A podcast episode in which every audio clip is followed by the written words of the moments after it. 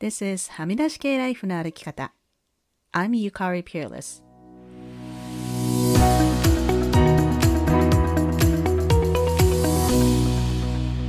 周りが決めた道からはみ出して自分だけの生き方をする人を応援するポッドキャスト。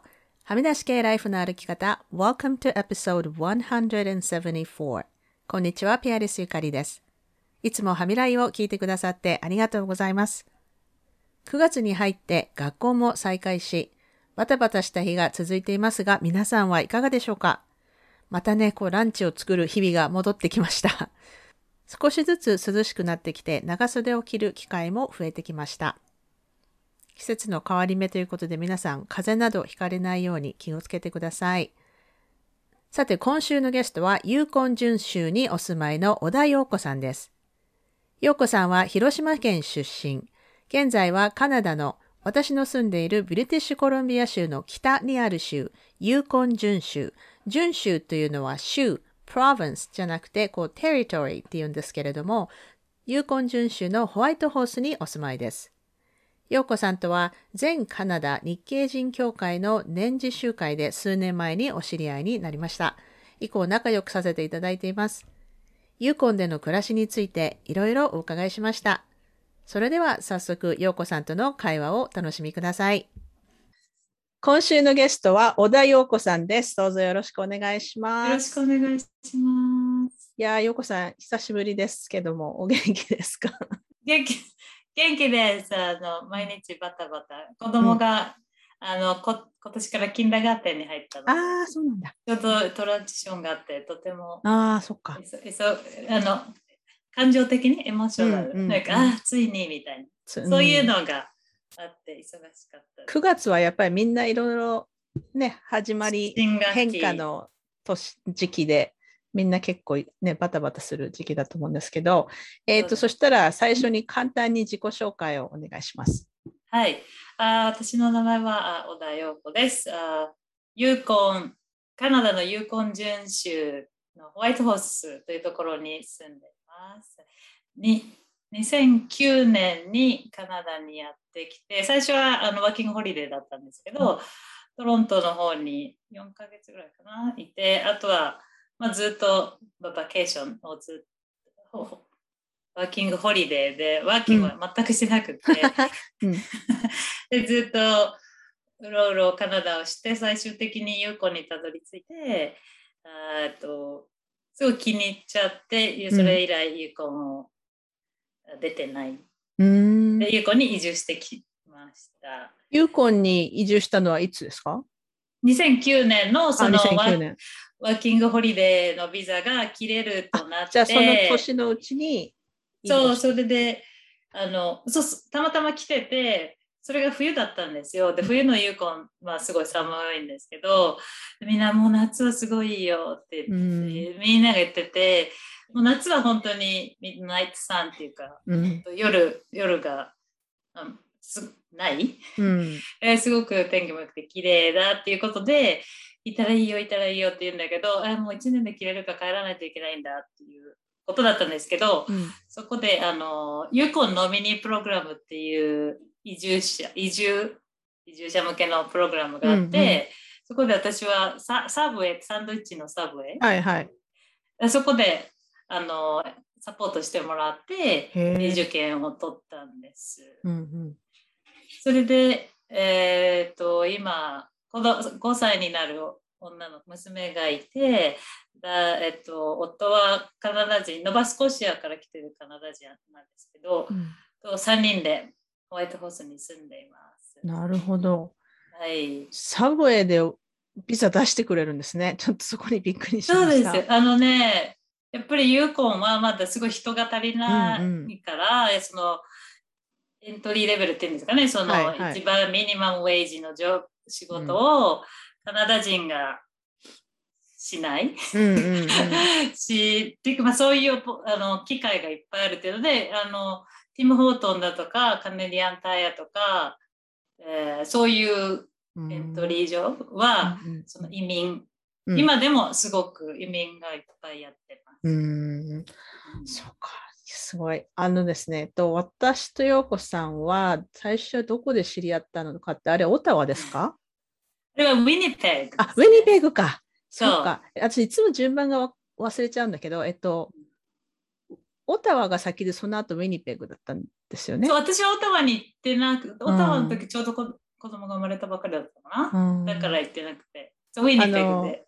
私とヨコさんお互い2人ともこう地元の日系文化団体っていうのに所属していてもちろんあのそれまでは全然違う場所に住んでいてお互い、うん、お互いを知らなかったんだけれども、うん、その、えーと、全カナダ日系人協会っていうあの NAJC っていう団体がまあカナダ全国のそういう日系団体をこうつなげる団体みたいなのがあっで、それの、えーと、AGM ですよね。のそうです。が、えーと、ウィニペグであったときに、私はまあたまたまビクトリア代表として行っていて、陽子さんはそこにユーコン代表、準州代表で来ていて、であ日本人の人がいるみたいな。あの、あれ、だからあの集まりに来る人って、まあ90%は日系カナダ人で、やっぱり日本語を話さない人が多いんだけども、たまポツポツポツあの日本人移民の人もいて、やっぱそこで、いろんな人につながって、あのいろん本当カナダのいろんなとこから来ている人とつながるっていうのはすごく私は楽しい面白いです体験なんです。まあ、今この2年後やちょっとコロナやら何やらで、そういう機会が全然ないんですけど、そうだから最初そこでヨコさんと知り合って結構話が弾んで、まあ、それ以来あの Facebook とかでつながっているんですけれども、うん。あの今ですね、ま、あのシリーズまではいかないけど、はい、あのカナダに住んでいるいろんな日本人の人の話を聞くのも面白いなと思っていて、えっと、2週前は、えっと、あの BC に住んでいる車椅子バスケットコーチの方に話を聞いて、先週は、えっと、カルガリーに住んでいるバレエダンサーの方にお話を聞いたんですよ。はい、であこうなったら陽子さんに話を聞くしかないと思って。であのまだあのカルガリーとかトロントとかバンクーバーとかまだね例えばアメリカに住んでる人とか、まあ、日本に住んでいてこう海外のことに興味ある人まだまだなんとか想像つくと思うんですよ生活が。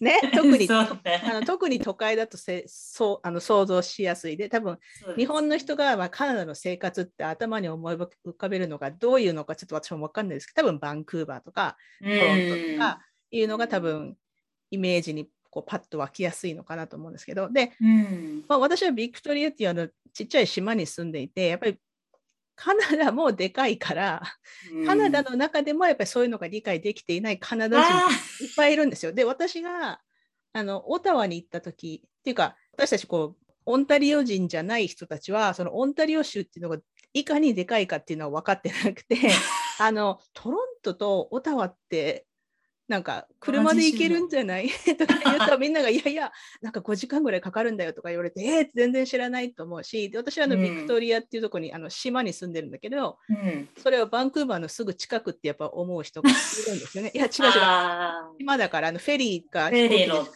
そういけないから。でもそんな感じで特に有効遵守とかになると全くもう 想像のつかない世界かなと思ってあのその有効の話をちょっとぜひぜひしていただきたいなと思ったんですけど、はい、あのでもやっぱりカナダを知らない人にカナダって言ったら寒いんでしょ？ってすごく言われるんですけど、うん、有効遵守は本当に寒いんですよね。寒い。で冬はもう例えばもう今日とか。今日はだって、えっと、9月の2日ですけど何度ぐらいですか、はい、えー、今日ちょっと暖かくて10 15度ぐらいまで上がってるのかな。もうでももうジャケット着て今日朝雨降ってたから娘は結構分厚いジャケット着て、うんうん、もうあの紅葉がちょろちょろ始まってるので。紅葉か。あすごいすごい。そうです。もうもうあの朝晩はすごい冷えてきて、うんうん、寒い涼しくもう終わったな夏は終わったなって秋,、うん、秋の始まり。感じか。ですすぐ雪が降るしあの、うん、ハロウィンの時はもう雪が積もってることが多いので。一応あの比較のために言うとあのビクトリア今日お天気良くてちょっと私のスマホのお天気のやつを見ると、えっと、19度って書いてあります。あそうですか。そんな寒くない。まあ本当まあ、夏の終わり。たまたま私今ちょっと長袖着てますけど、あの朝は半袖、今短パン履いてるし私、うん、だからその長袖じゃなくてもまだいける感じかな。だからやっぱり5度ぐらい低いですね。やっぱり。半袖を着る機会がもう本当に少ない。夏は何度ぐらいになるんですか？暑い日今年はね、いいな、いい、あ多分あそこあの BC のヒートウェーブがちょっと、私たちもそれに 預かって、はいはいはい。多分28度ぐらいまで行った日が結構は暑い2週間ぐらい続いうんうん。て、わーってなってたんですけど、去年、去年の夏はもう本当に雨ばっかり。あそうなんだ。でもうずーっと半袖を着る機会がもう1日2日しかなあくて、で、まあ、夏、まあ涼しいと言いやすし、まあ、冬は本当寒い、ね。そうそうですね。うん、そっか。いやーえーでも、ユーコンに、まあもちろんあの自然がね、ものすごく美しいっていうのは私も想像はつくんですけど、やっぱりもう、ここに住みたいって思うぐらい気に入った。のそうです。ね。なんか気に入った理由は、なんかコミュニティがやっぱ小さいので、なんか結構ボランティアとか、すごいあのコミュニティマインドセットが私はすごい好きで、いろんな、こうすごい小さいのにいろんなアートのアクティビティが結構多いんですね。で、フェデラルからのファンディングで、まあはい。テリトリーって成り立ってるんですけど、そういうアートとか、そういうイベントへのファンドが、グラントが結構多くて、すごくアクティブなコミュニティであって、多分ユーコン準州に住んでる人って、まあ、ファーストネーションの方たち以外はもうみんな外から来てるわけそうですね。がだから、まあ、そういう助け合いみたいなみんな外から来てるっていうような,、なんか感覚のつながりみみたいなのがあって、あーそういうなんか私はその自然も良かったけど人がすごい良くてうん住みたいなと思いました。なるほど。やっぱりそういうあのユーコンとか、あとまあそのお隣にあのノースウェスト州とか、今カナダの北のところって本当にね人口少ないし、まあ、なんでかっていうともすごいあの寒さが厳しいし、うん。あの開発も進進んでないから、うん。でもそのだからその住むなんていうのかな自然は住む上では結構大変かもしれない。例えばその本当アメリカのなんだろうねこうすごいメインストリームの都会でもうターゲットがあってウォルマートがあってもう何でもあるっていうところに比べたらもちろん多分不便っていう言い方もあるけど、うん。かもしれないけどそのその分やっぱりその政府からの資金とかこう結構来るからそういうなんか何の、まあ、ふ福福祉関係っていうのかななんだろうね。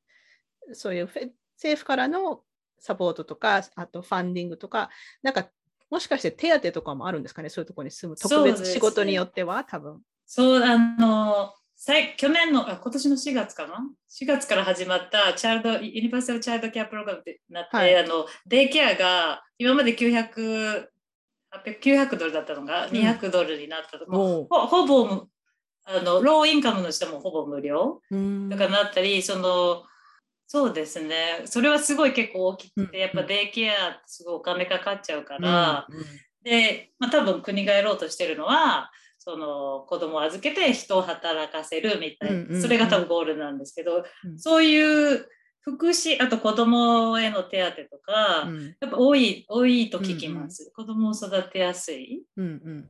え税金は安いんだっけ？最近はあのフェデラルタックスしかないです。ないあじゃあ州のあのないです。あの PST っていうのが、ではない州の、えっと消費税っていうのがないんですね。ないですね。そう。じゃあ15%だ GST え、GST って 10%? 違う。5%でしょ？あ5%だけ。うん、あ、そうですれだけなんだんんそうそうそうそうそうそう。そっかそっか。あの、まあに、ちょっとカナダにいない方に説明すると、まあ、えっ、と、カナダは GST っていう、まあ、国全体でかかる消費税っていうのが5%あって、まあ、それと別に州ごとにかかる消費税っていうのがあって、その、それはまた州によって違うんですよ。多分アルバータもないんですよね、確か消費税が。そそうで、有効なそうそ。とこないうで、私が住んでるとこは、えっ、と、州の消費税が7%。でも、これは、なんていうのかな、こう、必要なものを買うときにはかからないんですよ。野菜とか、こう食べ物とか。ですよねでも、多分多分私はあのコスメが好きなので、あのセフォラでオンラインで買ったりすると、もう消費税が12%かかると。うん、そうでも、有効準州はそれもないから、あの国の5%だけ。そうです、あーなるほどねまあ、その分物価は高いですけど、ね。そう、そう、それがね、それはやっぱり聞きますよね。うん。そうそうそう。あの私はあの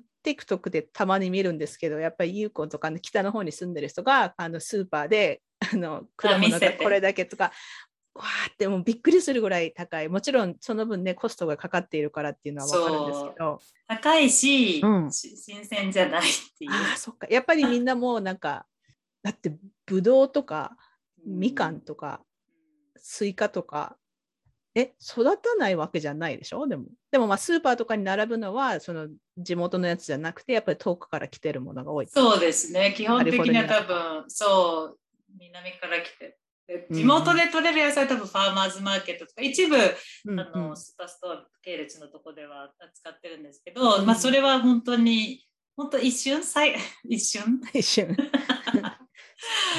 一瞬ですよね。でそうね物価はだってあのブラックベリーとかラズベリーとか、いちごとか、はいはい、腐ってないやつを探すのが大変。私と見て、ああ、もう潰れてる。そうか、そうか。うんうんうん。まあね、そのうちに時間かかってるからね、届くのに。うん、そういや数数年前にそううちのアラスカハイウェイっていうところからずっと荷物が来るんですけどそこでなんか洪水があった時とか、うん、やっぱそのもう荷物が届かないってなって、本当ススーパーストアのあの野菜グロッサリーが、うんうん、もうエンプティー。うんうんうん。なんかもうあの牛乳をすごい暴利な値段で生地で売るとか、そういうのがなんか10年ぐらい、そうなんだ。転売する人とかいるんです。そう、いました。まあ今もなんか多分飛行機で来るようになってるんだけど、多分10年ぐらい前とか、うん、そういうなんかね、こともあります、ね、か。えでも今コロナで、あのまあ、今は多分ちょっと持ち返してるけど、その、うん、コロナでその人がそのなんていうの輸送関係で働く人が働けないプラスあのパナマ運河でフェリーがフェリーっていうか船が引っかかったことがあった。んですあれでやっぱりあの3週間とか1ヶ月ぐらいそのものが遅れてアメリカとかもそのものが足りないとか、まあ、そのだからコロナでその人の生活のパターンが変わっちゃったからそれですごい大変だったって聞いたんですけどそれはやっぱりユーコンとかもなんか影響ありました？一応多分ね、 grocery、もうもう1年半前になりますね。で、うん、でトラックドライバーはもう、本当リスペクトされそう、当時、うんうん、 Thank you driver。なんかもう、ハイウェイ、アラスカハイウェイには、 Thank you、Thank you truck driver。そうそうそう。うん、だもう荷物は多分ちゃんと届いてたんじゃないかな。うんうんうん、グロッサリーはね。なんかグロッサリーで困ったっていうのはないですけど、うんうんじゃそこは本当に確保あの州が確保ちゃんとしないとパニックになっちゃうからっていうので、うん、まあ私もでも島に住んでるからね、うん、そのユーゴンほどはひどくないけど例えば本当最悪のことがあって、うん、なんかなんだろうね。本当フェリーが行けないようになっちゃったりまあ、地震ひどい地震とかがあったらもうね多分1週間ぐらい物が来なくなったらね、本当スーパーとか空になっちゃうとは思うんですけど、そっか。えー、で、コロナはどうですか？ユーコンの方は。コロナはね、最初の方はすごい、あの、良かったんですよ。人も少ないしね。そうそうそうそう。うんうん、で、まあ、あの、ロックダウンはしてて、結局、あの、バンクーバーとか、みんなや、夏ホリデーとかいい、みんなやっぱいなくなる人、やっぱ自分の,、あの両親のところに行くとかいうので、あったんだけども、今回はロックダウンで何もできなくてだから結構ちゃんとマネージできてて、あのワクチンの率も今今どれくらいやってるのかな？本当に多分80結構みんなやり、うん、やっててよかったんだけどやっぱそのいろんなプレッシャーでその開けろ？その州のボーダーを開け、うん、結構 tourism で結構、う。ん、あの観光がね、うん。うん、あのところなのでやっぱもう観光業界も大ダメージで、やっぱあのその秋の秋すごいやっぱオーロラがすごい見えるんですけど、うんうんうん、秋にやっぱ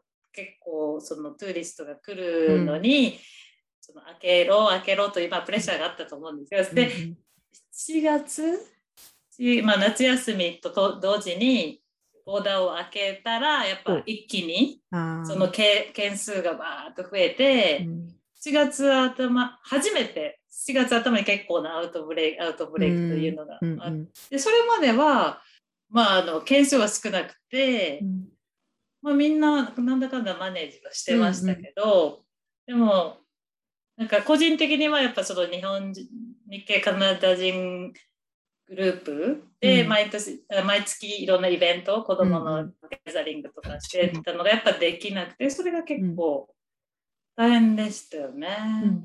そうね。そう、だからあの、イベントができないっていうのはね、結構辛い。そう、イベント、そう、人にやっぱその会えないっていうのが、やっぱ私やっぱすごいずっと日本語喋りたいからそのお友達とかとそのグループギャザリングしてみんなポットラックとかして会ってたのがやっぱできなくなったっていうの、結構大変ですね最初はね。うんうんうん、そっか。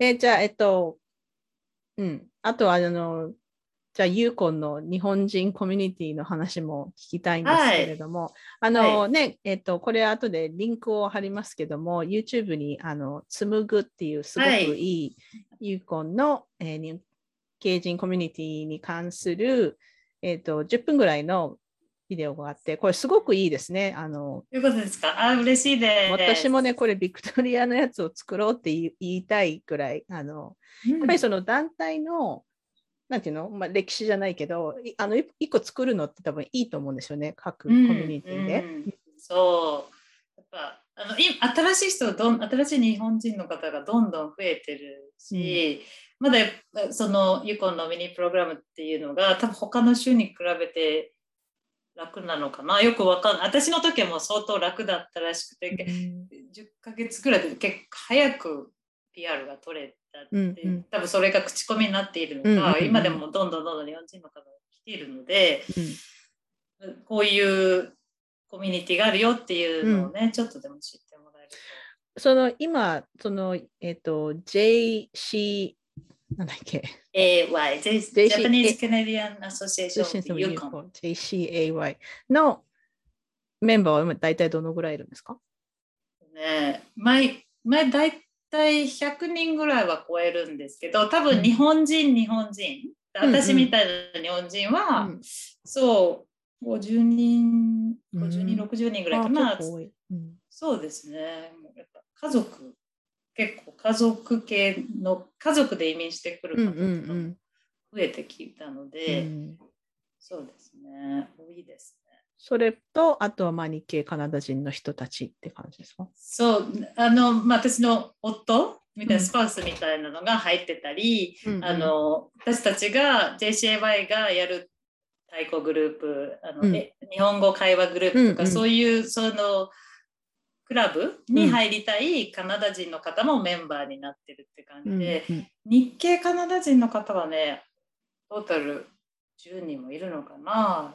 やっぱあの BC とかの昔から住んでる方とかいうのはやっぱユコンにいないので、うん、やっぱりみんな何かの理由でそうで、ね、移ってきた人がほとんど。そうですね、うん、うん、なるほどね面白いあのデモグラフィッね、うん、他のあの南の方の日系団体とちょっと違うんですね。やっぱり移民に日がほとんど。日本人そうそうそう,、うんうんうん。面白いな。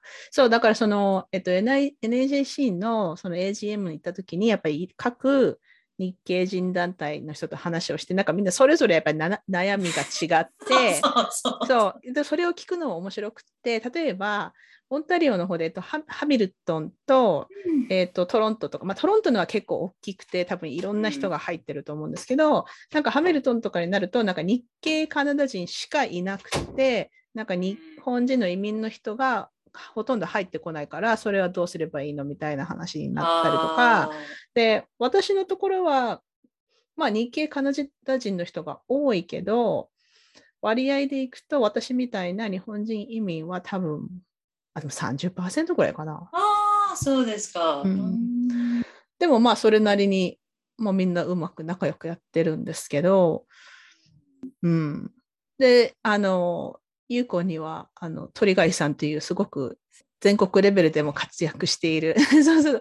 彼が、えっと、会長さんなんですか？が鳥貝文さんが会長さんを10年ぐらいやられて私が今会長今会長。受けがしてもらってる感じですね。で先月、えっと、7月かな？7月にカナダに住んでる日本人みんなでお話ししましょうっていうね座談会みたいなのがあって、そこでも結構面白かったんですけど、そうですよね。やっぱりなかなかそういう機会ってないじゃないですか。やっぱりまあ地元にみんな日本人の友達はいると思うんだけど、こう遠くに住んでる人となかなか知り合う機会がないから、うん、すごい面白かったですよね。うん他に住む、遠くに住む日本人、カナダに住む日本人の人とトークっていうのね。うんで、まあみんなそれぞれ、まあ抱えてる問題はいろいろあって、あとまあ確かあの時は、あの、アジア人差別の問題とかについて話そうっていうね、ちょうどそういうのがこう、問題になってた時期だったんで、うん。うん、でも私は、私個人はそんなに差別された経験はないんだけど、まあ中にはそういう人もいて、でもその時にやっぱり出て面白かったな、まあ面白いっていうのも変だけど、やっぱそのやっぱり日本人と日系人の間にうん。なんか差別があるとか溝があるって言ってる人がいて、あ、確かに私は差別とは思ってないけど、うん確かにこう距離はあるなと思ったんですけど、どう思いますよ、お子さんは？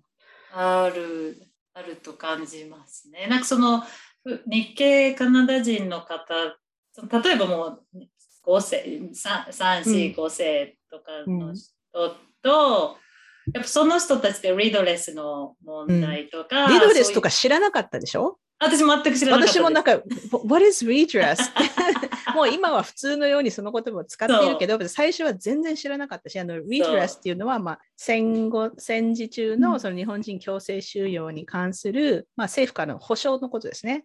で、ちょっと具体的な金額覚えてないけど、まあ、うん。ななんとか million っていう、20 million じゃないかなわかんないけど、そのぐらいこう、政府がすみませんでしたって謝罪して、その日系カナダ人コミュニティにそのお金をくれた。で、まあ、それを、うん。元にして NAJC っていう団体が今あの活動していそて、う。まあ、そのそこその時のお金を元にしてやっぱりグラントとかやってるんですけど、うんうんうん、そう、そそのやっぱ、れ代々続く、なんかジェネレーショナルトラウマとか、うん。ちゃんと言う、そう人もいるし、そうそういうのが多分新しい新移民の人は本当知ら、まず知らない。うん。でそこをあまり理解、知らないから理解してあげられないって、で知らないとね。そこでやっぱ溝がでなリドレス、うん。なんでそんなトゥトゥポリティックみたいな、やっぱ日本人って結構その政治の話とかうをすることに慣れてない慣れてない。んかまあうん。そうそう。うんうん。だからやっぱそこでうん。やっぱ溝があるような感じはしますね。確かなんかにね。こここに来る日本人はやっぱ自分の人生変えたいみたいなそのうん。ユーコンのちょっと平気つきて、うんカナダの平気つきてユーコンだからちょっと溝、うん、そうね 溝がありますよ。うん、わかる。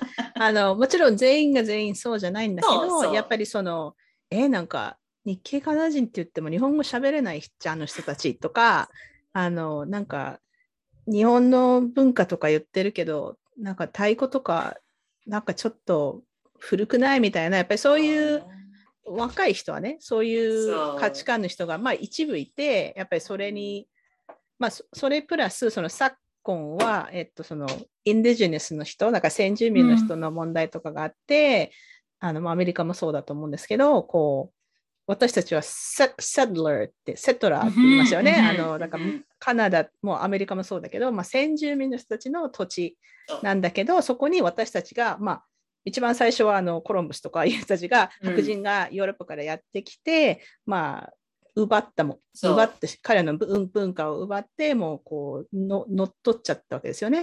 で、例えば私たちとか日本人はそういうこと全然知らなくて、普通にワーホリとか、あの私はたまたま結婚した相手がカナダ人だったから、うん。こっちに来たんですけど、だからそれを私も初めて知考えたときはやっぱりいろいろ考えたし、なんか、うんここに住んでいいのかなとか、そう、うんまあそれも呼んでくれてないそうそよみたいうな。誰にも招待されてないみたいな。もしかして先住民の人たちは私たちに怒ってるんじゃないかとか、でまあ、そういう話はもちろん何回もそういうなんかいろんないあちこちでやってるフォーラムとかセミナーとかでそういう話があって、もちろん皆さんは今はあの出ていけとかは言わないんだけども、もちろんあの私たちはその後から来た人なんだよっていう自覚を持ってその先住民の人たちにこう敬意を払って生活しないといけないんだけれども、うん。やっぱりそのそれさえも知らないそう。若い人とかなんか何あの先住民の人とかって何みたいにうん、やっぱそれはちょっともうちょっと勉強した方がいいんじゃないかなと思うんですけど。私もそれが今、その JCAY で結構あの力を入れたいところで、うん、あのやっぱりその本当歴史レジデンシャルスクールの問題とか、うんうん、植民地の問題とかを知らない日本人の方は例えばホームレスの人、うん、やっぱインディジネスの人のホームレスの率がやっぱ有効も高いので、うん。うん、そこの表面上だけ見て、うん、あそのカテゴライズするレイジーみたいな。でやっぱりこうなんでそうなってるかっていうのを理解する、しないとやっぱパートプロブレムになっちゃう。うん、そうですね。実際私たちそうそういう人たちがディスクラミネートして、うん、全く何も変わっていかないから、うんうんうん、やっぱ移民の私らが勉強しない。だと、うん、あとトゥルースリコンリコンシリエーションのアクションアイテムの一つに、やっぱりその新移民にちゃんとそのレジデンシャルスクールのことを教えるっていうのも入ってるんだから、うんうん、その国がや国は本当はやらなきゃいけないけどや,、ややってない。ここまで全然有効の方までそういうアクション届いてないので、やっぱ私らからやっていかないといけないっていうのでやろうとはしてるんですけど、やっぱその。なんだろう、そういうのに毛嫌いして、ああ、そうなんだ。するでもむず人を集めるのがまず難しい。そうなんだ。うん、ね、なんかそれあの興味ない人の方が多いんですか？そうですね。そうなんだ。そうなんですよね。なんかどうやったらいいんですか？ゆかりそれもあこの間の日本人あの、うんうん、日本人グループのところで話したんですけど、うん、で誰かが言ってたのがそういうやっぱ難しいいきなりそのポリティックみたいな話をするとみんな毛嫌いしてこないから、うん、なんかもっとファン楽しい、うん、行きやすいイベントをした方がいいよっていうなんかアドバイスなるほどね。う。ん。どうだろう、まあ、私、まあ、私多分年齢のせいで私あんまり周りに若いそういう移民の人がいない。大体私と同年代か、うん、まあなんか 20, まあ、20代のいるけど、まあ大体30代とかで、大体その先住民問題は理解できてる人が多いんですよ。うん、で、そんな差別的な発言する人とかいないけど、うん、どうでしょうね。うん、そういうのを他のカナダの他の日系団体はどういうふうにやっていこうとしてるのかなっていうのはすごい興味あります、ね、確かに。そうね、私でもあのこれは日系団体じゃないですけど、うん、あの特にやっぱり今年のカナダデー、まあ、カナダのカナダデーは7月1日なんですけど、ねうん、私もなんか3年23年前までは何も知らずにカナダデーイエーイって、うん、あのカナダの国旗を振りかざしてパーティーする日みたいな、であの別に家族で集まってバーベキューとかするのは全然いいと思うんだけど、やっぱり今年からやっぱりあの、あのなんだっけ、カムループスで、先住民のね、子供たちのその名前がない、墓標なきあの埋葬地みたいなのが発見されて、今だって5000人ぐらいになってるんですよね、確か。もう6年6000人ぐらいになってるんじゃないかな。うん、そう。でやっぱりそういうことを考えると、やっぱりみんなそのカナダ全体のそのまあ、世論がちょっとカナダでどころじゃないよ、う。ん、あのこういうコロナイゼーション、まあ、植民地の歴史があるからカナダでイエーイってカナダイコール素晴らしい国っていうふうにあんまり思えなくなってきた人が増えてきて、だから今年のカナダでは私もあのお祝いとか、まあ、コロナだからで外に行かないんだけど、まあそんな Happy Canada Day とかも私は言わなかったし、でも私が理事を務めている、まあ、カレッジがあるんですけど、そこではだから7月1日で休日なんだけど、うん、みんなでズームで集まって、あのさっき横さんが言ってくださったその Truth and Reconciliation って、えっと、真実と和解委員会っていうのがあって、そのね、あの、うん、先住民の人との関係を修復しようっていうところ、その団体が、まあ、団体っていうか、委員会が出した、えっと、 recommendation ね、こうしこうやってこれから、はい、あの和解していきましょうっていう、なんかいい70かな？ちょっとわかんない。そうそうそう action item があるんだけど、それをね、みんなで集まって読んだんですよ、ズームで。あ素晴らしい。うん、で、なんかね、もう最後の方みんな泣いてたし、うん、で、私も知らなかったことがいっぱいあったし、うん、で、だからその、そこにしっかりそのカナダ政府は、そういう学校の跡地のお墓とかを探すべきだっていうのが、えっと、2015年にすでにアクションもうずっとアイテムで言ってる前から言ってるのに 政府はなんか「あ分かりました」って言ってそのままほったらかしでで今回その発見したのは全然こうこ個人っていうかねあの自分たちでお金を集めてやった人たちが発見したっていうのでで、いうん、あのジャスティンはあのイケメンで私も結構好きなんだけど あの政府ちょっとしっかりしろよって、うんやっぱり、ねうん、だからやっぱりそういうのがまだちょっと伝わってないなっていうのは思いますけど。でもあのやっぱりあのアクションアイテムを読むっていうのはすごくすごく大事。いいと思います。ううん。んすごくいろんなあのアスペクト、その、うんうん。移民のもあるし、があの学校にもあるし、うんうん。もうすごせ生きていく上でのいろんなアスペクトを取り入れてるから、うん。それをやっぱ意識して生きて、ね、生きていくこと、すごい私は大、それがもう本当私らにできること。本当本当。そうですよ。私あのその私のカレッジではその1日に、えっと、2時間ぐらいかけてみんなで読んだんだけどまた別の団体ではそれはなんかシアターカンパニーなんですけどそこではあの月に1回やっぱりミーティングなんかスタッフミーティングとか、まあ月に1回かなしミーティングがあるときにそのミーティングの前にそのアクションアイテムを必ず1個読むんだって、うんうん、なんかそれはいいなと思ってだからいいですうんね。だから今日の今日のその T&R の TRC っていうか Truth and Reconciliation Committee だから TRC っていうんだけど TRC の今日のアクションアイテムはこれって読むって言ってうん。そでもそれすごいいいなと思って。いいと思います。私もボード、JCI のボードミーティングでやってみて取り入れます。うん。いやー、本当、うん、なんか、うん。何か、まあ、ボードメンバーの中でもやっぱそれ知らない人もいるし、うん。まあ、本当なんかその知ら、それを全然宣伝、宣伝っていうかその広まらないのにも問題がある。うんそれは国が全然やってないし。そうですね、うんうんうんあそれはいいことを聞きました。そういうやってみてください自。分にできること。うんうんうんうんあの、ちょっとこれは、あの、私もできないことを いろいろ考えて、これやったら面白いんじゃないかなと思うけど、陽子さんとちょっとなんかカナダの皆さんと話する会とかやっても面白そうですね。あ、そうですよね。うん別にあのあの、もちろん NAJC と一緒にやってもいいけど、別にそれとべ、全然別にただのあの雑談する会でもいいし、そうですね。うんうんちょっとあなんか考えましょう。考えましょううんうん うんありがとうございます。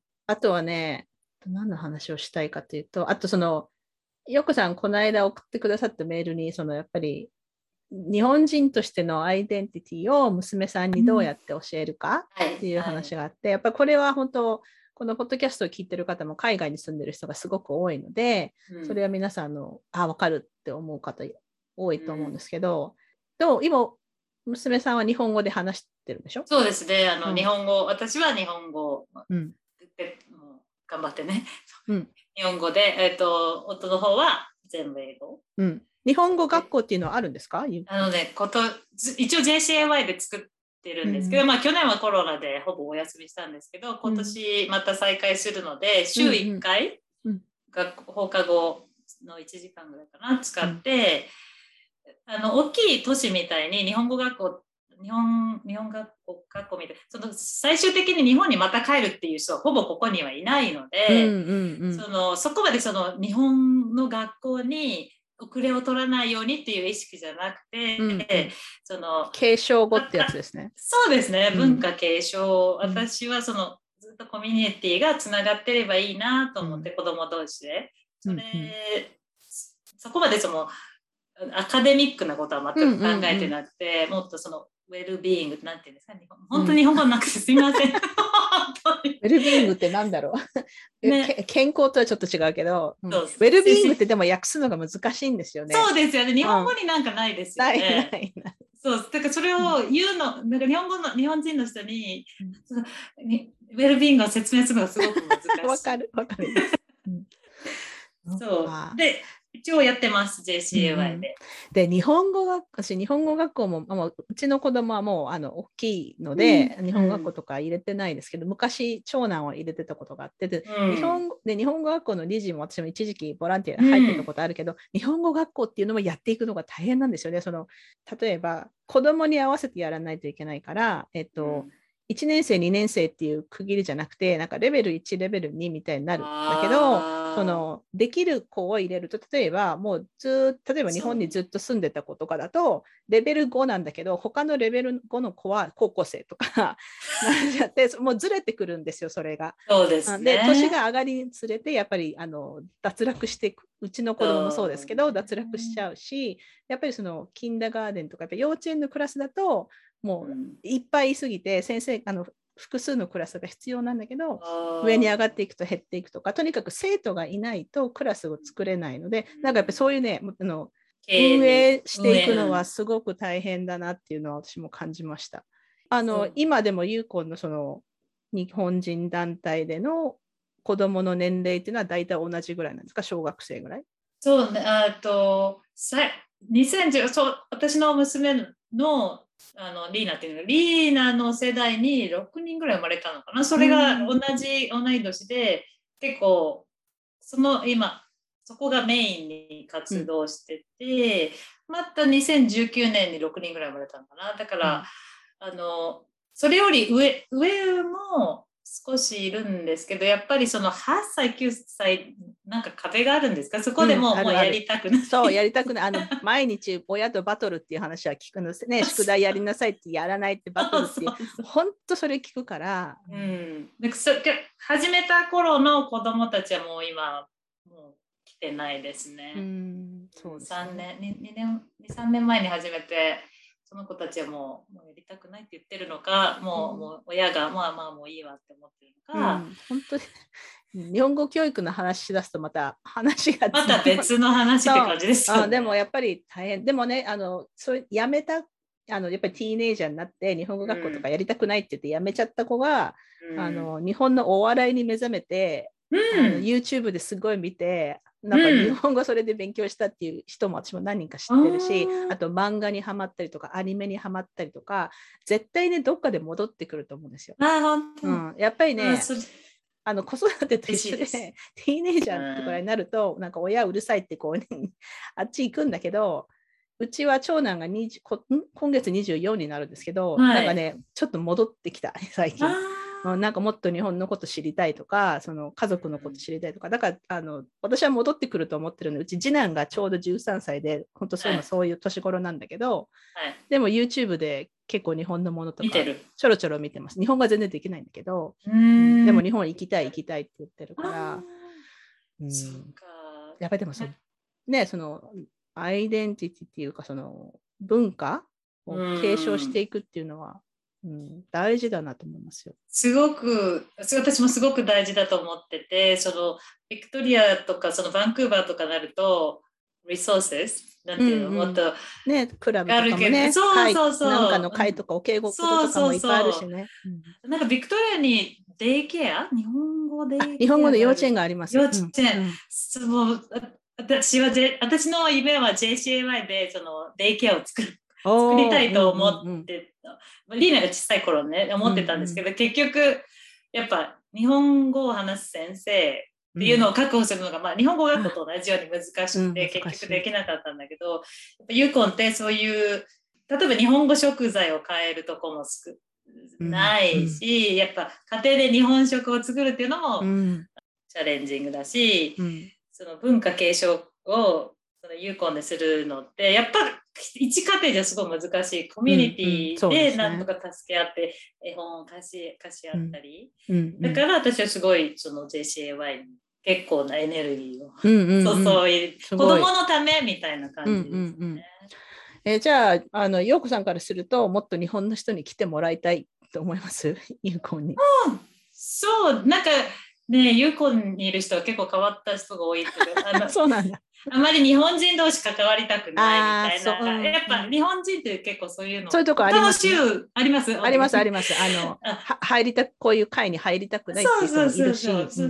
そういう方も結構いるので、うん、でも私はすごいやっぱやっぱ人数あった方がいろんなリソース増えるし、うんうん、いろんな考え方も増えるし、私はなんかどんどん入ってきてって感じなんだけど、その入りたいっていう特に若い子はやっぱ少ないのかな。なんかやっぱ子供ができるとやっぱ子供のために、うん子供のためにね。あの子供同士遊ばせてとか、うんその移民ならではのその親の悩みを共有するみたいなので、うんうん結構その JCY に入ってこられる方は最近多いかな。うんだからそういう場所すごい大事だな。うんやっぱり場所っていうのは大事だと思います。そう、んそう。私もそう思います。じゃあ、あの、ユーコンに移民したい人は、ぜひあの JCAY にご関うんご関 JCAY のあのウェブサイト後で貼っときますので、皆さんえ。あと、そのね、紡ぐのビデオもすごくいいし、うん、ぜひぜひ皆さん。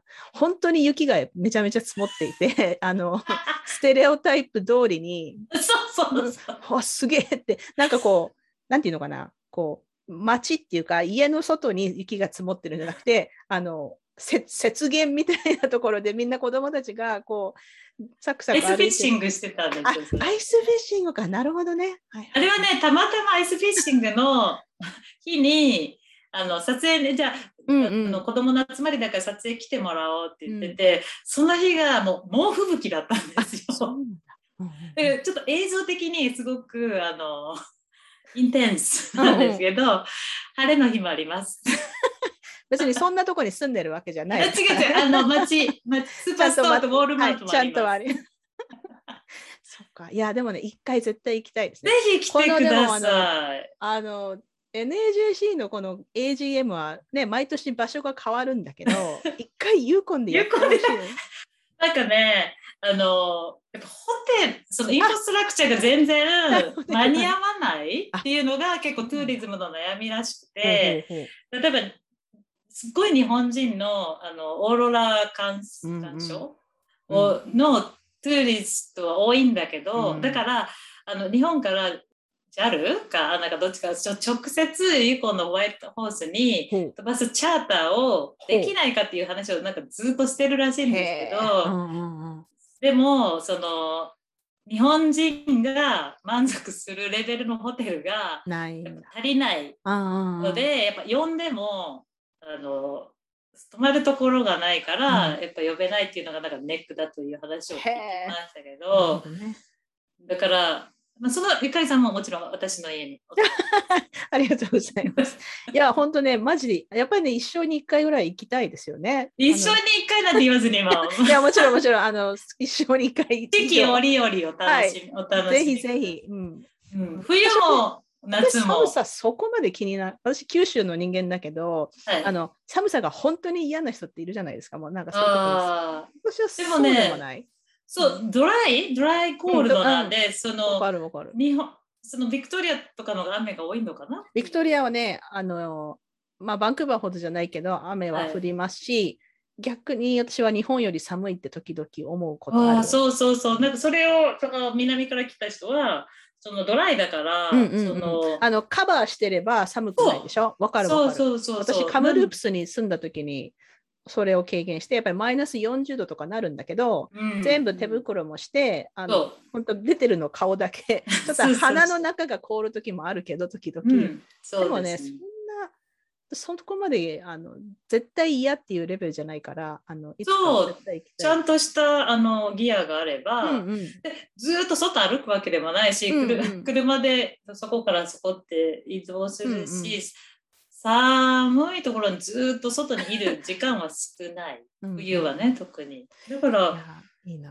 日本の家より全然あったかい。ねやっぱ暖房システシステムも全然違うので、うんうん。たまにうちの親とあのスカイプっていうかそのビデオチャットした時に、うん今今5度なのよリビングルームとか言って 日本の方が寒い、あーあ、そっか、日本はね、うん、あの、家の施設、さうん。暖房施設が全然な全然違う。広島なんですけど全然そうなんだ。うんあの北海道みたいに多分セントラルヒー、うんうん、セントラルヒーティングっていうのが日本はね、なくて、やっぱ一部屋だけあったまってるってそうストーブを置いてるでみたいな。廊下は寒いとかあるから。そうそうそううそう。そうだから日本よりもそう家で T シャツで着てる中うちのお母さんはなんか反転っていうのがすごい寒いのね。フークかぶってるようんうんうん。そなので季節的にも全然問題ない来てくだうさい、うんぜひぜひ行きたい見です。て見てコロナ収まったらいろんなところに行きたいんで。そうです。いや、なんかね、話しすぎてめちゃめちゃ時間が。すいません いや、大丈夫です。本当は、あの、本当はっていうか、あの、この後質問コーナーがあるので、質問コーナーに移ります。はい。はい。OK、えーこれまでで直面した最も試練、最も大きな試練は何でしたか、そしてそれをどうやって乗り越えましたか？私、本当にちこれ考えて、私のリリーナが生まれた時に、あの緊急に2ヶ月早くて、ああの緊急帝王切開だったんですけど、やっぱユーコンってあの NICU、この新生児はい ICU がないので、もし何かあったらすぐダウンサウス、あのバンクーバーか、うん。あヘリコプター。あのチャーター機、うんヘリコプターよりもっと大きい、うん普通の飛行機で運ばれるんですよね。飛。行機で時間はどのぐらいかかるんですか？2時間。2時間。あうん、でも本当あのなんていうの？セレブが乗るようなあのちっちゃい,、はいはいはい。飛行機で飛ばされるんですけほど、うんうん。私も急に2ヶ月前検査したら、あ、もう今日、今日産むからって言われて、えうん。えみたいうんな。で、あの、バンクーバーのホスピタルがいっぱいだったので、うん。エドモントンに私は飛ばされたんですよね。はい。でその時に、あの、夫がたまたまあの出張中でノーザン BC に、う。ん。でまあ2ヶ月前なんか生まれると思ってないじゃないですか。私一人で,、でまあ、お友達に電話してはお友達についてきてくれたんだけど、で馬緊急帝王切開をエドモントンの病院でしてあの超微あの 1050g だったんですよ。それでやっぱおエドモントンにお友達もいないし、うんうん産後産後はいいやでいや、うん、もうすごいな、すごい。っーこのていうか、お産の直前に飛行機に乗せられるっていうのもすごいですよね。そうだ今から行くからって言われてえ、もちんろん、あの、なんていうの？あの、ベッドみたいなのに乗座るわけじゃないでしょ？タンカーに乗せられてあの、座席に座ってるわけじゃないんでしょ？あもうちゃんとしたそのメディバックっていう飛行機があるんですよね。そうそ。う。それに乗せられて行って、で緊急で生まれて、うんえーやっぱ未熟ちっちゃかったので、うん大きくなるまで退院できないんですよね。うん。で大きくなるんだけど、まあ NICU ってすごいもう本当ドラマがいっわかる。みんな。やっぱみんな、うん私一回ツアーで行ったことあるんだけど、ここの本当本当に赤ちゃんがちっちゃいの。子犬？子犬そのようにうそうそう、もうあの両手に乗るぐらいちっちゃい赤ちゃんとかがいて、そうだからみんなちいろんなストーリーがあって、まあそれちょっと話し出すと話が長くなるんだけど。そまあ、みんなやっぱ産後産後でやっぱエモーションがアップダウンで、誰か毎日一人は廊下で泣いてるみたいあなー。そういう状態であわかる。あとなんでなんでこんな早く生まれちゃったんだろうなんでこんなちっちゃく産んじゃったんだってそういうあの罪悪感との戦いとか、なんかそれその後、まあ退院したんですけど、まあ、未熟児だったせいで大腸がちょっとなんか機能してなくてそれがつつながなんてプラグプラグしちゃって、またあリーナだけ運ばれ運ばれたんです、まあ、私も一緒に付き添って行った。ら、うん。今度はそのなんて言うんだっけ？あの子供のあれなんてあなんか保育器みたいな。保育器、そうそう、あ保育器で今度は飛ばされて、その保育器に渡り鳥、渡り鳥のマークが書いてあるんだけど、そのなんていうの、コウノトリか、コウノトリ。あコウノトリね。そうコウノトリのあの保育器に乗せられて、うん。またエドモントンの病院に戻って、で、うん。そこでまた2ヶ月とかで、トータルまあ5ヶ月ぐらい、ずっとホスピタル生活をしちゃって、それが私は人生で一番きつ,、うん。きつかった。いや、それはきついでしょう。いや、そう、すごい、それは。でうん。大腸が詰まっちゃったから、うんうん。手術してでい数ヶ月人工肛門を子供はしてて、なんていうの他のお母さんだってお母さんお父さんはおむつを変えるのに私は人工肛門を取り替えるっていうなんかそれもなんかその精神的にやっぱ常になんか自分を責めるみたいなところがあって、それは結構辛かった。いや、辛いですよ、それは。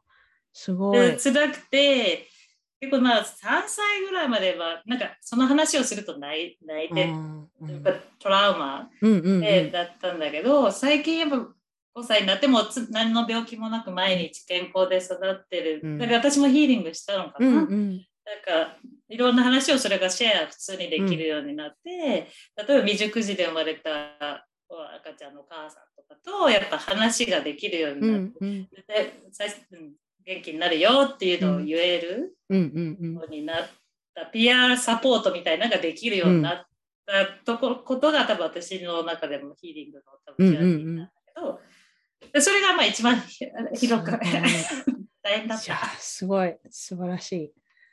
いやよかったですねでも本当。今すごい元気うんで、風邪もそんな病気もしないしう、んうんなんかまああの時あんだけ病気しとったらもう本当これ これ以上やめてみたいうんうんそっかそっか。いやいい話だ。ありがとうございます。な。すごいそれはすごい体験ですね。OK。えっ、と、じゃあ、これから10個質問しますので、あまり深く考えずに答えてください。はい。1番、飽きずに何度も見れる映画は何ですか？あミクロキッズっていう映画があるんですけど、はいはい、うんそれ私、なんかすごいバカバカしいんだけど、私はそれが大ミクロ。ちっちゃくなるやつね。そうそうそうあれ。あれは Honey I Shrunk the Kids The でしょ？Kids 英語はね。そうそうそう私の夫がその日本語日本語タイトルってすごいいつも面白いじゃないですか。わかる、ミクロキごいッズ。名前だ。すごい日本っぽいタイトル。そうそうそう。それが私面白い面白い。いいですね。OK。えっと、じゃあ2番。今何を読んでいますか？もしくは最後に読んだ本は最後に読んだ本は、えでまあ、今も読んでんだけど、Hold Me Tight っていう本ですけど、うん。私全然あのカウンセリング大好きなんで、うん。いろんなカウンセリング、個人のカウンセリングも行くし、夫と2人であのカップルカウンセリングも行くんですけど、うん。ヨうこさんはソーシャルワーカーなんですよね。そうです。うん。だからもう、そう。ちょっとその話し損ねたんだけど、うんうん、なので、あのメリージカウンセラーがあのおすすめしてくれてる Hold Me Tight っていううん。本は結構読んでます。今。それは何？あの、 relationship に関する本。そうですね。Seven Conversations for a Lifetime of Love っていう。うんうん。まあ、いいですか？そうね、なんか、いろんなと、なんか、 relationship がうまくいかいかないとか読ん読んだりしうん。うん。面白そう。エモーショナルフォーカスカップルセラピーって、まあ、一つのテクカあのセラピーのテクニックなんですけど、うんうん。いいですね。ありがとうございます。OK。あ3番、えー、座右の銘は何ですか？座右の銘、座右の銘ってな、パッと出てこないライな。ライフモットライフモット？ーなんかちゃんとした座右の銘っていう日本語がちょっと出てこないんですけど、なんだろう、あの、まあ、あまり深く考えないようにしてる。日本語が本当、私だから陽子さんとね気が合うんだと思う。私もあんまり深く考えない深。く考えないようにしてます。多分初めて会った時にこの人は気が合うと思ったの。深く考えてねえなって。OK、えっ、と、4番、何が怖いですか？怖いものは何ですか？怖いもの、やっぱ子供、え子供が怪我したり、うん傷ついたりするの怖いけど、でもまあ、それも一つのレジリエンシーのですよね。うんオーバーカムしたらなるから、でもやっぱ子供が、子供が今中心かな。うんなんでこう、うん子供が怪我したり心の傷ついたりっていう。うんうんうん。そうですね。うんわかります。OK、5番、最後に泣いたのはいつですか？昨日、昨日カウンセリングに行った時ああ、そっか。カウンセリングはいいですよ。うん。そう、私、やっぱ泣くと出出るからうんうんね。カウンセラーが。やっぱり貯めとくのが一番ね、うん、ダメそだと思う。うん、いいですね。OK。う。うん6番、えー無人島に島流しにされました。一人でね。うん1個だけ何か持って行っていいと言われたら何を持っていきますか、えースマホはダメです。人もダメです。ああ、お米？お米か。やっぱお米がないと私やっうんぱ、うん。わうん生きていけない。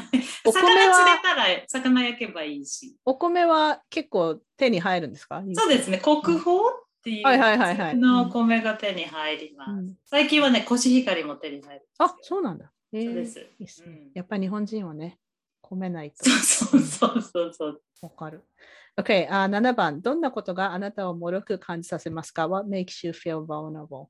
それ、あのー最近スイッチし、最近ね、子供が生まれてスイッチしたんですけど、子供が生まれる前は、やっぱりその、私、ソーシャルワークのデグリー取るために学校行ってたんですけど、うん。やっぱ、言葉が喋れないっていうなんか不安、なんか日本人でやっぱちゃんと喋らないとっていうのは、私は最近はそれはないんだけど、うん。やっぱこうそのちゃんと喋らないとっていうので発言できない、うんうんうん。ずっと黙ってるっていうのがあったんですけどなんか自分のアイデンティティが今母親中心になってて、今はその子供がもしうんなんかそれ何が怖いかにうん。うん関係するんですけどなんかあったら。そうそう、うん。なんかと例えばその人種差別とかその、うん。け怪我とかいうのじゃなくてその、うん。結構大きな問題に直面した時に怖い。それを、う。ん。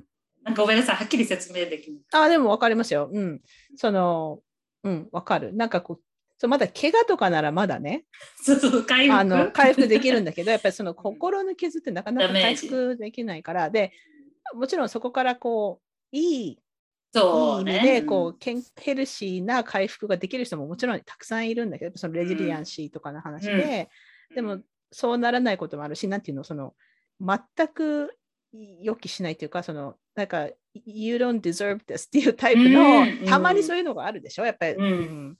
だからそれはやっぱり防ぎたいと思うのが、まあねうん。親として。そう。そこでなんかスタンドアップしてあげれやっぱ自分に自信ないとなんかできなかったりなんかそれを親として子供にちゃんとロールモデルとして見せれるとか、でもそれがちょっとうんうんいまだに課題？うんうん。いや、それは多分の課題みんなそう思うと。思う。ありがとうございます。OK、あー8番。自分の力で変えられることが一つあるとしたら何を変えますか？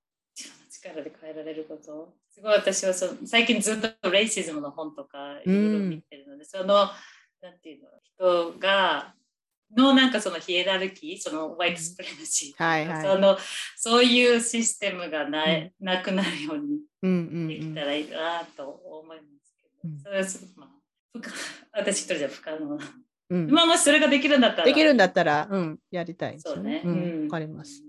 OK、あー9番。今ハマっているものは何ですか？今ね、ハマってるものはね、あの、太鼓なんです、実は。あ太鼓か。すごいな。そう、J、JJY で太鼓をこう NAJC のファンディングをもらって、うん本物の太鼓を作って、うんうん、うん。太鼓グループを数年前に発足させてうんうん。作ってて、そのなんか私やっと初めてアートアートのアートとアクティビストのうん。このつながりをお感じて勉強なやっとそれをやって今まで全然アートにつながりがなかったから、うんうんうん。そトロントにあるあの Raising, Raising Asian Women 太鼓グループっていうそのフィ、うん。女の人だけの太鼓グループ、ねアジア人のね、うん。アジア系列、アジア系の女性の太鼓グループって、たただたパフォーマンスじゃなくて、そのアクティビストをすごい入れてて、フェミニズムとか、そういう、あのレイシズム、なんかそういうのをべ今いろいろ勉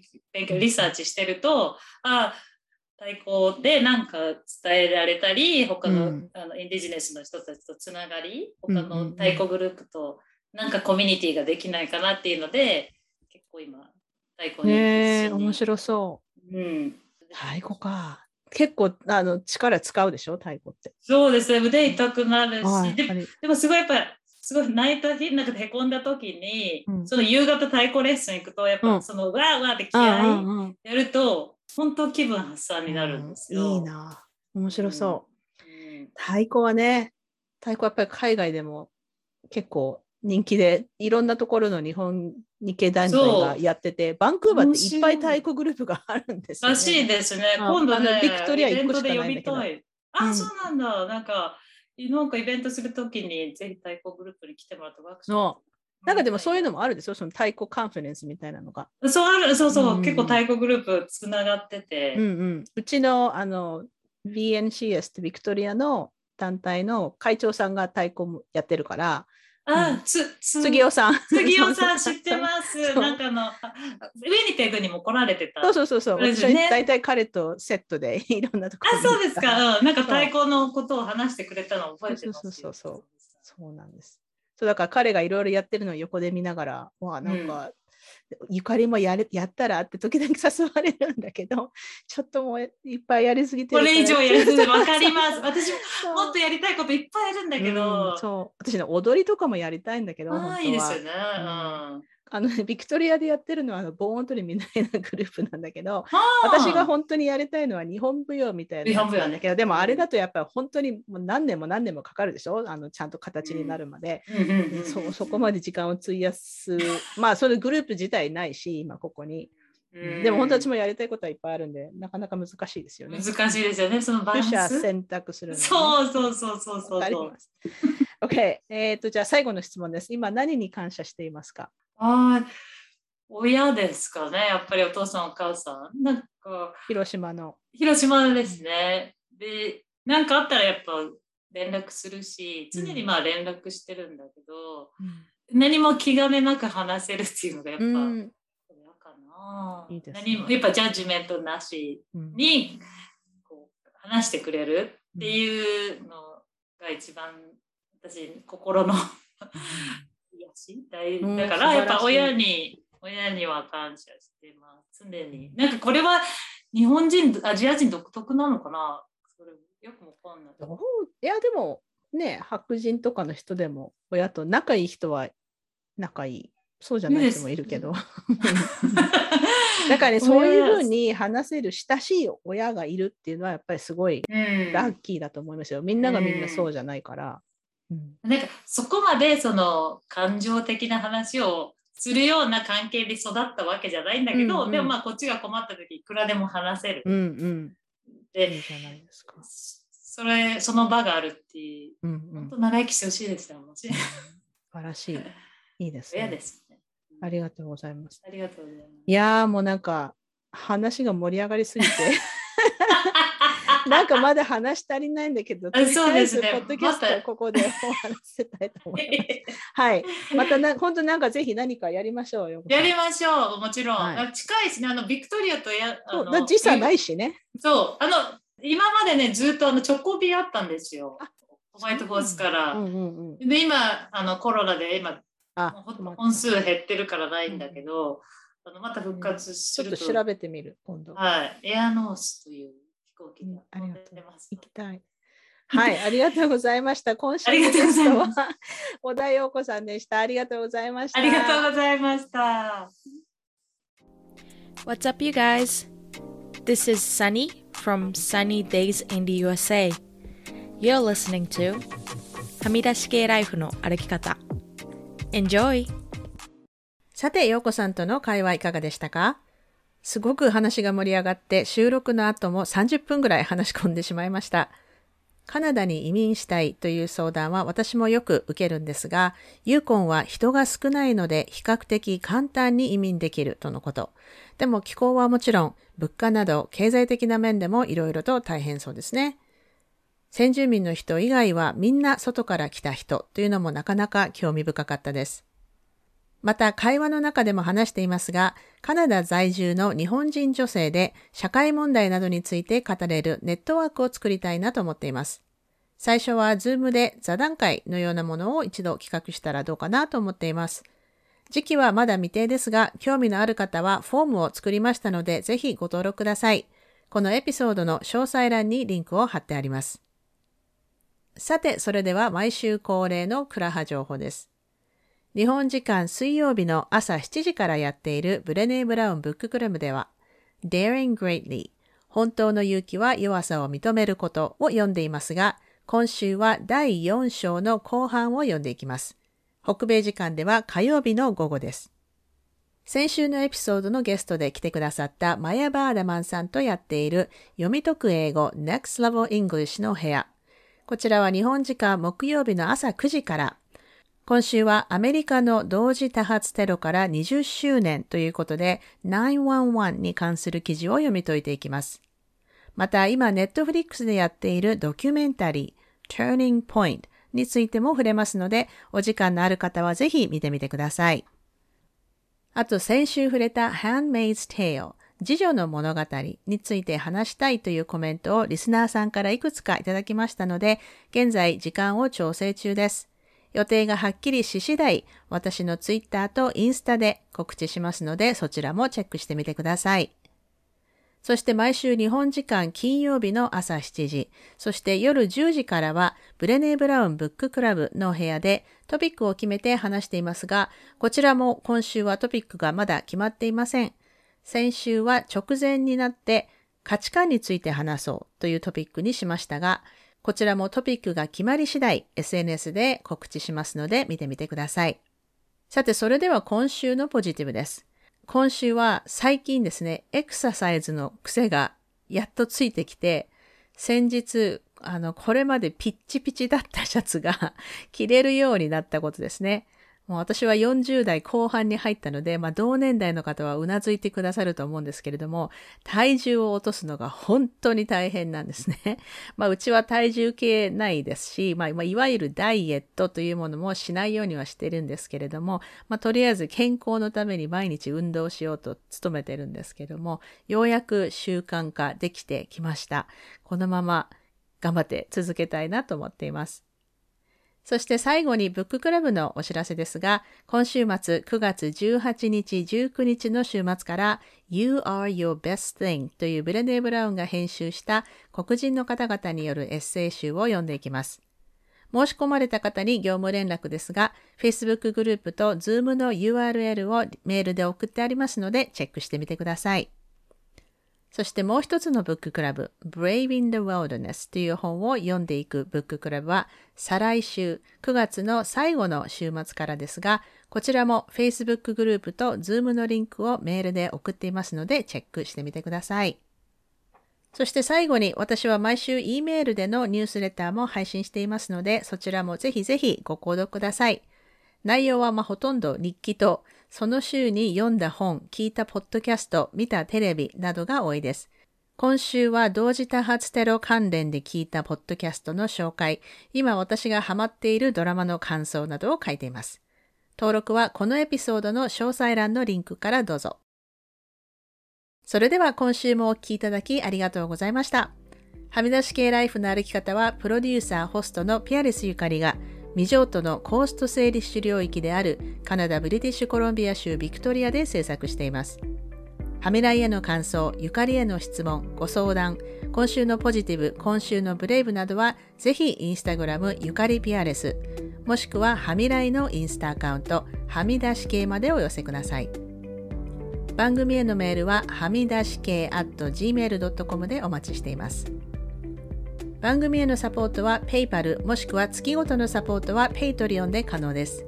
いつもサポートしてくださっているパトロンの皆さんありがとうございます。番組のスポンサーは随時受け付けておりますのでぜひお問い合わせください。はみらいショップの URL はすずり .jp スラッシュはみ出し系です。はみらいを気に入ってくださった方はぜひお聞きのポッドキャストアプリにてはみらいのレビューを書いていただけると嬉しいです。レビューを書いていただいた方には、はみらいステッカーをお送りしますので、住所を教えてください。さて、ここまで聞いてくださった方に今週の内緒話をお話しします。今週の内緒話は最近もうドラマをビンジウォッチしていると頭の中でそのドラマのテーマ曲がずっと流れるんですけど皆さんはそんなことないですかもうねひどい時は夢に出てきたりねの今はサクセッションっていうドラマこれあの今日配信するニュースレターに書きましたけどもその曲がちょっと頭から離れません。こういうのはあの英語で earworm って言いますけども皆さんどうしてますか？もしこうすると消えるよっていうコツがあれば ぜひ教えてください。というわけで今週も黙らない女黙らない人でいてくださいね。Be brave, be kind, but don't be silent. Your voice matters. Stay safe, everyone, and thank you for listening. Bye.